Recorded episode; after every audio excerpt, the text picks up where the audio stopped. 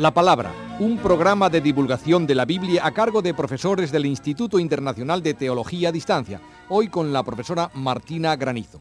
Y el tema de hoy, el Evangelio de San Lucas.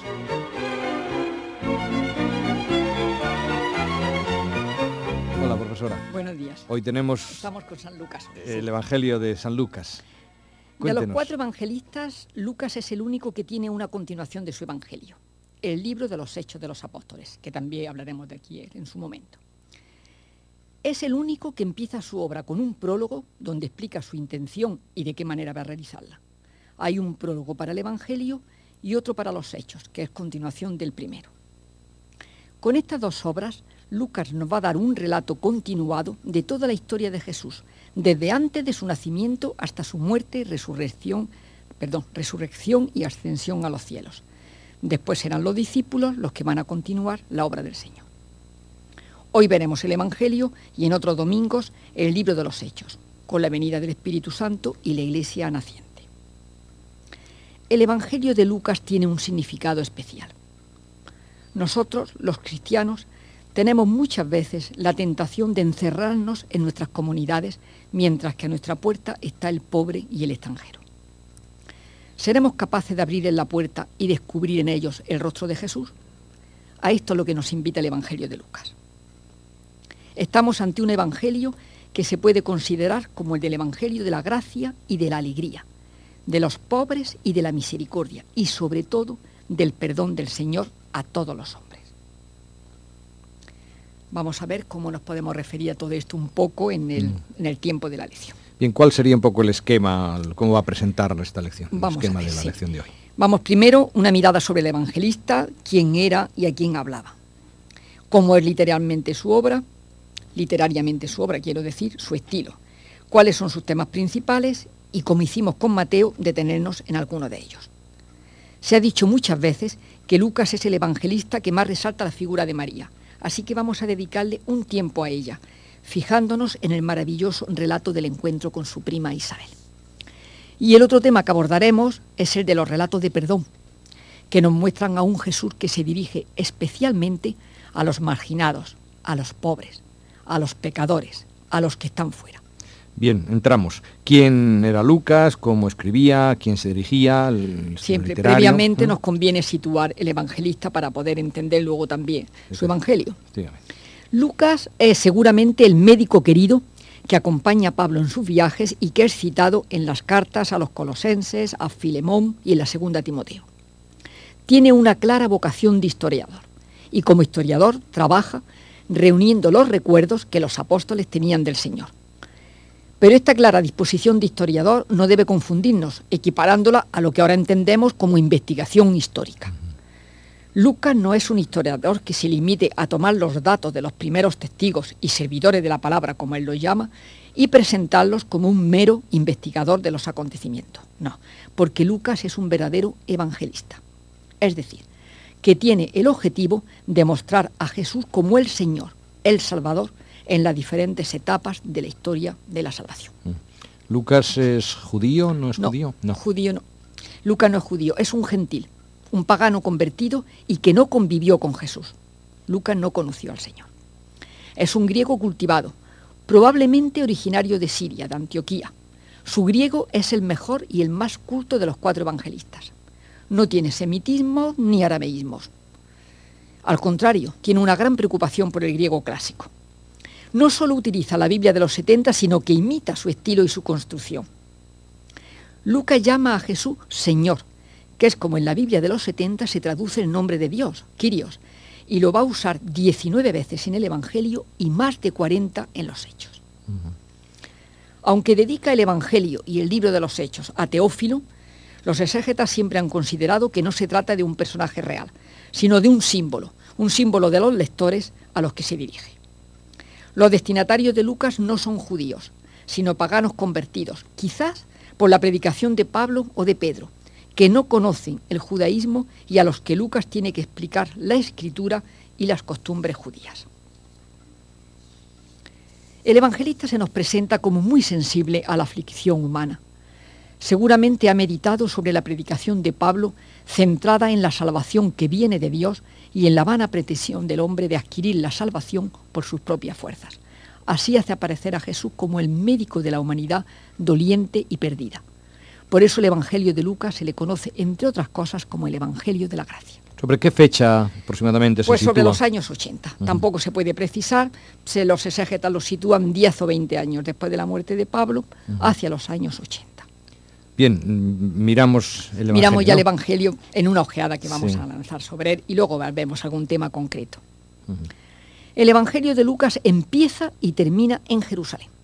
En medio Jesús predica en Galilea, pero es Jerusalén el centro de su mirada y de allí, en el segundo tomo de su obra, saldrán los discípulos para llevar la buena nueva a todos los confines de la tierra.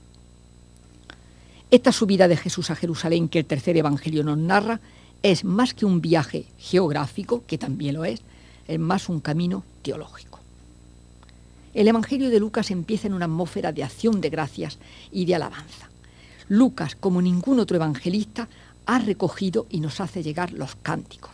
El de Zacarías, que es el Benedictus, conocemos con el nombre de Benedictus, el de María, el de los ángeles de Belén, el de Simeón. Este Evangelio que en muchos momentos es tan exigente, es al mismo tiempo el Evangelio de la alegría y de la fiesta.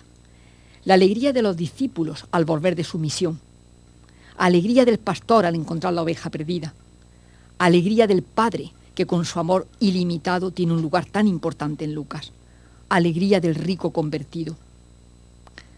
Lucas nos muestra a la gente que canta el amor de Dios y que nos da idea de lo que puede ser una comunidad de discípulos que se sienten salvados por Jesucristo y llenos del Espíritu Santo, y que así manifiestan al mundo la alegría de Dios. Y Lucas nos muestra en su relato a un Jesús que acoge a todos los que se sienten despreciados, pobres, pecadores, prostitutas, publicanos, samaritanos, mujeres, viudas y niños. Todos representan de una manera general a los paganos a los que Lucas predica una atención especial y que son los que vienen a pedir la gracia. En esta enumeración que acaba de hacer eh, se encuentran, y creo que usted ha puesto también un poquito el acento, las mujeres. Sí, porque Lucas, Lucas trae mucho, tanto en el Evangelio y luego lo vamos también en el libro de los Hechos, trae las mujeres en sus relatos y vamos a hacer un poco una mención porque yo creo que es bastante importante por lo que significó en ese momento y por lo que puede significar siempre. En, esta numeración que acabamos de hacer un poco así por encima, eh, las mujeres eh, tienen una atención un poco especial, porque las mujeres que en esta época, tanto en el mundo judío como en el grecorromano, estaban en una situación de total inferioridad. Y vamos a decir unas palabras mm. sobre esto. En la obra de Lucas, las mujeres tienen un lugar especial como en ningún otro evangelista, mejor dicho, como en ningún otro libro del Nuevo Testamento, empezando por la Virgen María, de la que hablaremos luego hay toda una galería de mujeres. Isabel, Ana, en los relatos de infancia, la viuda de Naín, la pecadora, que no sabemos su nombre, la mujer encorvada, Marta y María, la viuda que importuna al juez, las mujeres que siguen a Jesús y luego las que van a participar de forma directa en la iglesia naciente. Sobre las mujeres que aparecen en los relatos cuyas fuentes comparte con Mateo y que ya conocen nuestros mm, oyentes por los relatos de Marcos o de Mateo, no vamos a hablar, nos vamos a referir solamente a las que son propias de la tradición de Lucas y que no se encuentran en los otros sinópticos. Y mirándolas a ellas vamos a ver la ternura de Jesús que las trata de una forma especial, porque a su condición femenina de marginada se añade alguna otra que las hace doblemente desgraciadas y sobre ellas se va a asomar Jesús tenemos el relato de la resurrección del hijo de la viuda de Naín, que es conmovedor. La muerte de un joven siempre tiene algo de quiebra en la línea natural de la vida. Y aquí se trataba además de un hijo único y de una viuda. La condición de la viuda era totalmente digna de compasión.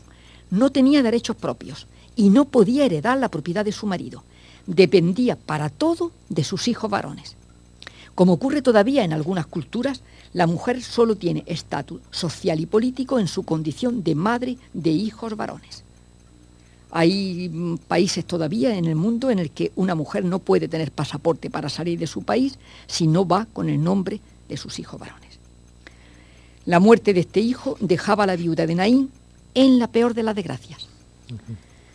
Cuando leemos este relato tan maravilloso en el que Jesús tuvo compasión de ella y que le devuelve a su hijo, siempre hemos pensado en el inmenso dolor de una madre que entierra a su hijo único y que gracias al Señor lo vuelve en cierto modo a dar a luz de nuevo. Pero también tenemos que ver que la compasión y la ternura de Jesús es mayor aún, porque haciendo todo lo que hace por ella, también le devuelve la vida a la madre, dándole dignidad de persona cuando ya se había convertido en un paria. Hay muchas mujeres en el, relato evangélico de Lucas, eh, todas con una condición especial, y también vemos a la mujer encorvada, que el relato es mucho más corto, pero también muy significativo. Hay una mujer encorvada, eh, no nos dicen por qué, pero que eh, debía tener una, una enfermedad ósea que sería muy dolorosa, pero que además al sufrimiento de esta enfermedad muy dolorosa añadía el de la creencia general que era un espíritu malo el que la enfermaba. Llevaba 18 años postrada por un gran sufrimiento y por el sentimiento de que algo maligno había dentro de ella. Era doblemente mm, dolorosa su situación. Y de nuevo Lucas nos muestra a Jesús lleno de compasión y de ternura, porque Jesús rompe la ley del sábado para que esta pobre mujer no sufra ni un día más. Podía haberla curado cualquier otro día, pero el corazón de Jesús lleno de compasión y de ternura no quiere ni un día más de sufrimiento para esta mujer. Supongo, profesora, que podría seguir hablando de todas las mujeres, ¿no? De la tradición. Sí, hay muchas y todas muy. Pero vamos a dedicarnos un momento a la Virgen. Me imagino, sí. Vamos a dedicarnos porque siempre se ha dicho que María es un poco la estrella del Evangelio de Lucas y, Lucas un evangelio muy mariano. Pues vamos a dedicarnos un momento a, a una mujer con brillo especial, que es María. Ya dijimos que Mateo y Lucas son los evangelistas que nos relatan los acontecimientos de la infancia de Jesús. El relato de Mateo es esencialmente cristológico, más aún. Es José el protagonista y no María. La genealogía viene por línea de José, es José el que recibe el anuncio del ángel, el que pone nombre al niño, con lo cual lo hace legalmente hijo suyo, y vuelve a ser José, por dos veces más, visitado y advertido por el ángel para cuidar de la vida de Jesús. En cambio, en el relato de la infancia que nos hace Lucas, aún siendo también cristológico, la protagonista es María. Es ella la que recibe el anuncio y la que conversa con el ángel, la que envuelve al niño en pañales, la que lo conserva todo en su corazón. Entonces a mí me gustaría contemplar un pasaje el de Lucas 1, 39, 56, que se conoce como la visita de María a su prima Isabel. Quizás sé muy bien que no existe uno de los relatos sobre la Virgen más proclamados, por supuesto, y que no tiene la importancia de la Anunciación y de la Encarnación. Pero me van a permitir que lo traiga porque ofrece una imagen de María muy ejemplarizante y encierra un profundo mensaje teológico y bíblico, en su aparente sencillez. Empieza el relato así. En aquellos días se levantó María y se fue con prontitud a la región montañosa, a una ciudad de Judá. Es una frase sencilla, pero que tiene mucho que reflexionar. Leemos, se levantó. Es un hebraísmo que indica que empieza una acción y una expresión con gran prontitud, que encontramos muchas veces en la Biblia, así formulada o también como rápidamente, al punto, y que tiene un sentido teológico, como por ejemplo en los discípulos al seguir a Jesús, que lo siguen rápidamente al punto. Aquí la vemos tal y como aparece en su forma literaria en el texto, pero también como significado de la total disponibilidad de María. Pensemos un poco cómo sería la situación. Es una jovencita, una niña, ya que la Virgen tendría unos 13 años, que a toda prisa se pone de viaje. Y somos que ponemos, que ponemos, que que de su marido, sus padres y sus suegros, porque no era nada razonable el largo viaje ni juiciosa la actitud de ella. Y aquí es donde María pone de manifiesto su entrega, su disponibilidad, su pensamiento en la situación de su prima, que es una mujer vieja que va a tener su primer hijo y que por tanto corre un grave riesgo. Y todo eso antes que su propia comodidad. María va a poner su juventud y su fuerza al servicio de su parienta que está necesitada de su ayuda. Y todo esto sin pensar en ella. Y luego las circunstancias del viaje, supongo, ¿no? Las circunstancias del viaje, vamos a verlas un momento, porque así parece que la Virgen se pone en camino, va a ver a su prima y que esto es una cosa muy sencilla, y no lo es. Todavía nos da más idea de esta disponibilidad total de la Virgen hacia una persona que la necesita. El viaje iba a ser ciertamente muy duro. Isabel vivía en la montaña de Judá, cerca de Jerusalén, ya que su marido Zacarías era sacerdote del templo. La tradición sitúa el lugar en la actual Enkaren, a cuatro kilómetros de Jerusalén. Ahora invito a nuestros oyentes a situarse ante el mapa de Israel para hacerse una idea de lo que esperaba a la generosa María y a José, que por supuesto no iba a dejarla sola. Frente al mapa parece recto el camino entre Nazaret y Jerusalén. Lejos sí, pero en línea recta norte-sur. Pero la realidad es que entre Galilea y Judea estaba Samaria. Y ya sabemos, pues los relatos bíblicos nos lo dicen muchas veces, que los judíos no pueden pisar tierra de samaritanos. Y María y su familia eran judíos piadosos, así que tendrán que dar un gran rodeo y subir a Jerusalén cruzando el Jordán. Y así tenemos a María que va a Jerusalén cruzando el Jordán y llevando en su seno al Mesías de Israel, como una nueva arca de la alianza. Los israelitas cruzaron el Jordán llevando el arca de la alianza con la presencia del Señor. Lo leemos en el libro de Josué donde hay una maravillosa escena dentro de una gran liturgia. Pero ahora María, de una forma sencilla, está entrando en la tierra prometida con el Hijo de Dios en su seno. En la línea del canto del Magnífica, donde están todos los grandes temas bíblicos y que van a ser puestos en boca de esta hija de Sión, podemos colocar este de María, arca de la nueva alianza. interesante. Mucho se podría comentar del resto del relato, porque es un relato muy bonito. Y es muy hermoso todo lo que nos cuenta de las mm. palabras de Isabel y del gozo del espíritu que invade esta familia. Voy a resaltar una frase porque a mí esta parte tiene, para mí tiene mucho significado, que es la de y saludó a Isabel, por el significado bíblico de este saludo. Suponemos que sería un abrazo, una forma de saludo que hemos mm. leído muchas veces en la Biblia. Mucho se ha estudiado, se ha reflexionado y se ha escrito por todos los eruditos, por los escriturarios, por los exegetas, sobre la unión entre el Antiguo y el Nuevo Testamento. La historia de la salvación no se interrumpe, no hay un hueco entre una y otra etapa. La Biblia muestra el amor de Dios a los hombres desde el primero hasta el último libro. Pero a mi entender, al lado de todas estas reflexiones tan importantes de los exegetas, yo veo que en este abrazo de estas dos mujeres embarazadas que llevan en sus senos, una al último profeta del Antiguo Testamento y la otra al profeta definitivo, en este sencillo y cariñoso abrazo está manifestada para los creyentes la unión total entre toda la Sagrada Escritura. Es una apreciación extraordinariamente lúcida y sugerente. Es un, ¿eh? un relato que a mí me parece que, que está ahí y que no es tan conocido, pero que tiene mucho significado. Ahora tendríamos que entrar en el Magnífica. El Magnífica, ese sí que sería maravilloso. Habría que verlo con el Antiguo Testamento al lado y ver todas las referencias. Como no tenemos tiempo para hacerlas todas, vamos a hacerle llegar a nuestros oyentes que en todo ese conjunto de referencias que tiene al Antiguo Testamento, sin embargo, tiene una unidad literaria y es un himno maravilloso.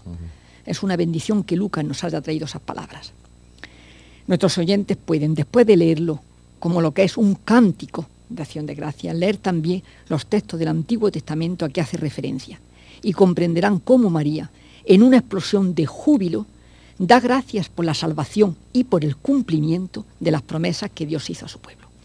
Profesora, como vamos ya ajustados de ah. tiempo, ya apuntado antes que otro de los temas es el perdón, el Evangelio de Lucas. Sería bueno. Vamos a ir con el, con el Evangelio del perdón en la parábola, que normalmente se conoce del hijo pródigo, pero que en realidad yo le llamo del padre y los dos hijos. ¿Qué tiempo tenemos? Vamos bien.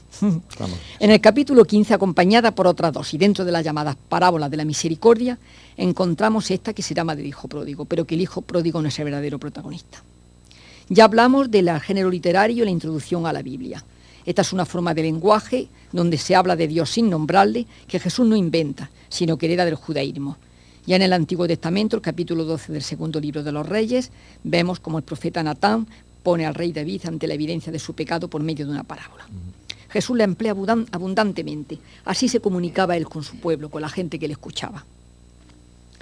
Un hombre tenía dos hijos, así empieza la parábola. El menor reclama la herencia al padre. En el judaísmo del tiempo de Jesús, Aunque lo normal era que el padre legara sus bienes al final de sus días, un hijo podía reclamar su parte. Y el padre la repartía entre sus hijos. No es una situación ideal, pero no se puede decir que el hijo cometa una mala acción.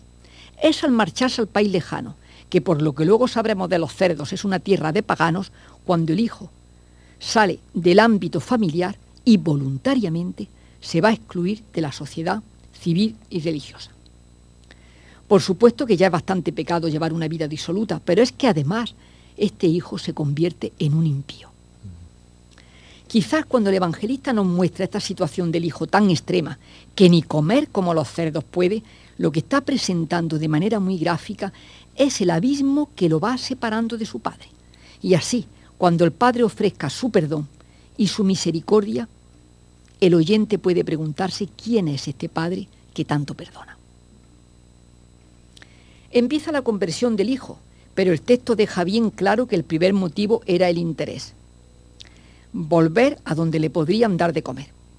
Sí, va a reconocer que ha pecado y parece que está arrepentido, pero sigue habiendo, habiendo una gran diferencia entre las dos figuras, porque hay que reconocer que la actitud del Padre es extraordinaria. Y esta conducta del Padre es la que nos interesa.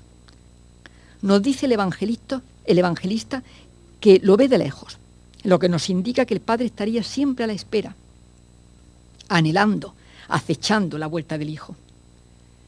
Se conmueve, corre, se le echa al cuello, lo besa. No cabe más en esta descripción. Hay que estar muy atentos hasta este, a este momento porque el Padre pone ante el Hijo todo su amor, le está ofreciendo todo su perdón antes de que el Hijo se manifieste arrepentido.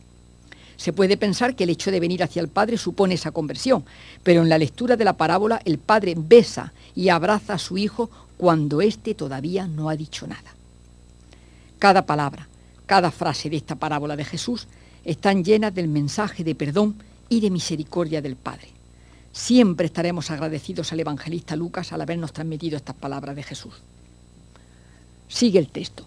El Padre va entregando al Hijo la túnica, el anillo, las sandalias, todos los atributos que lo van devolviendo a su condición filial y que le hacen pasar de su extravío a la dignidad de persona, de hijo.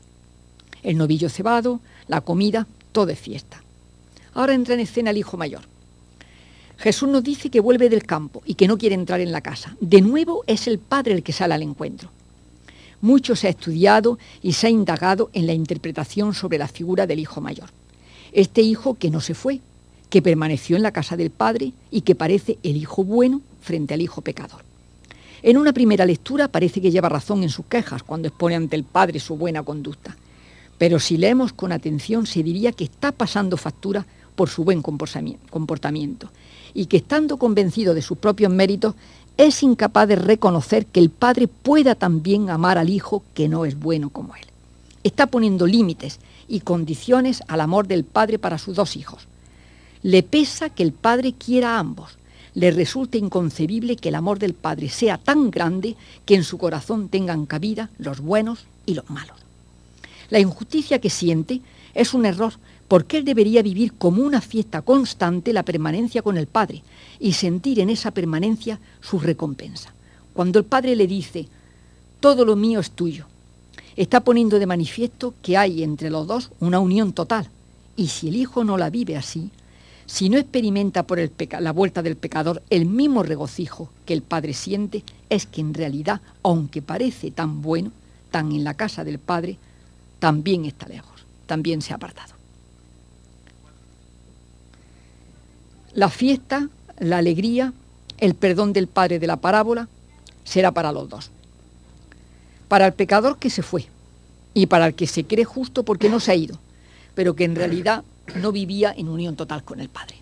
Por eso decía al principio, profesora, que esta parábola no se llama con propiedad la parábola del hijo pródigo. El protagonista no es el hijo, ni el pródigo, ni el aparentemente bueno, sino el padre. Es un padre extraordinario que desde el principio estamos preguntándonos quién será y que al final lo sabemos. Mm. Es Dios nuestro Padre. En estos dos minutos que nos quedan, ¿Puede hacer alusión a alguna otra? Pues eh, en todo el Evangelio de, Lucas hay momentos, hay momentos en los que podemos ver esta, esta, esta apertura este sentimiento de los que están esperando en la puerta, que son los pobres, que son, por ejemplo, cuando en el capítulo 14 eh, habla de, los invitados que llegan a una fiesta y preguntan por los mejores puestos, al final hay una frase muy significativa cuando dice, más bien cuando des un banquete invita a los pobres, a los lisiados y a los ciegos.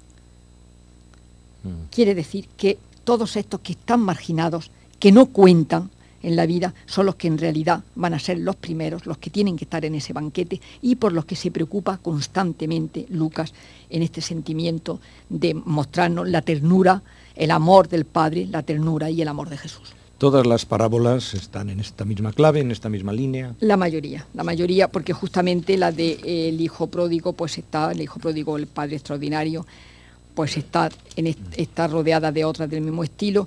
Eh, no todas son iguales, pero yo creo que mm, el sentimiento de marcar este amor de Dios a mm. los que no están dentro, a los que están fuera, los que están marginados por cualquier circunstancia, por su pobreza, por su condición de mujer, por ser enfermos, está muy, muy significado en el Evangelio de Lucas. Y la verdad es que yo creo que es una de las notas más importantes que nos muestra Lucas, este amor del Padre hacia todos. Muy bien, pues con esta última indicación, con este último apunte, cerramos la lección que la profesora Martínez, Martina Granizo nos ha redactado sobre el Evangelio de San Lucas y a nuestros amigos oyentes también nuestro agradecimiento por la atención que nos prestan y por el seguimiento que hacen de nuestro programa.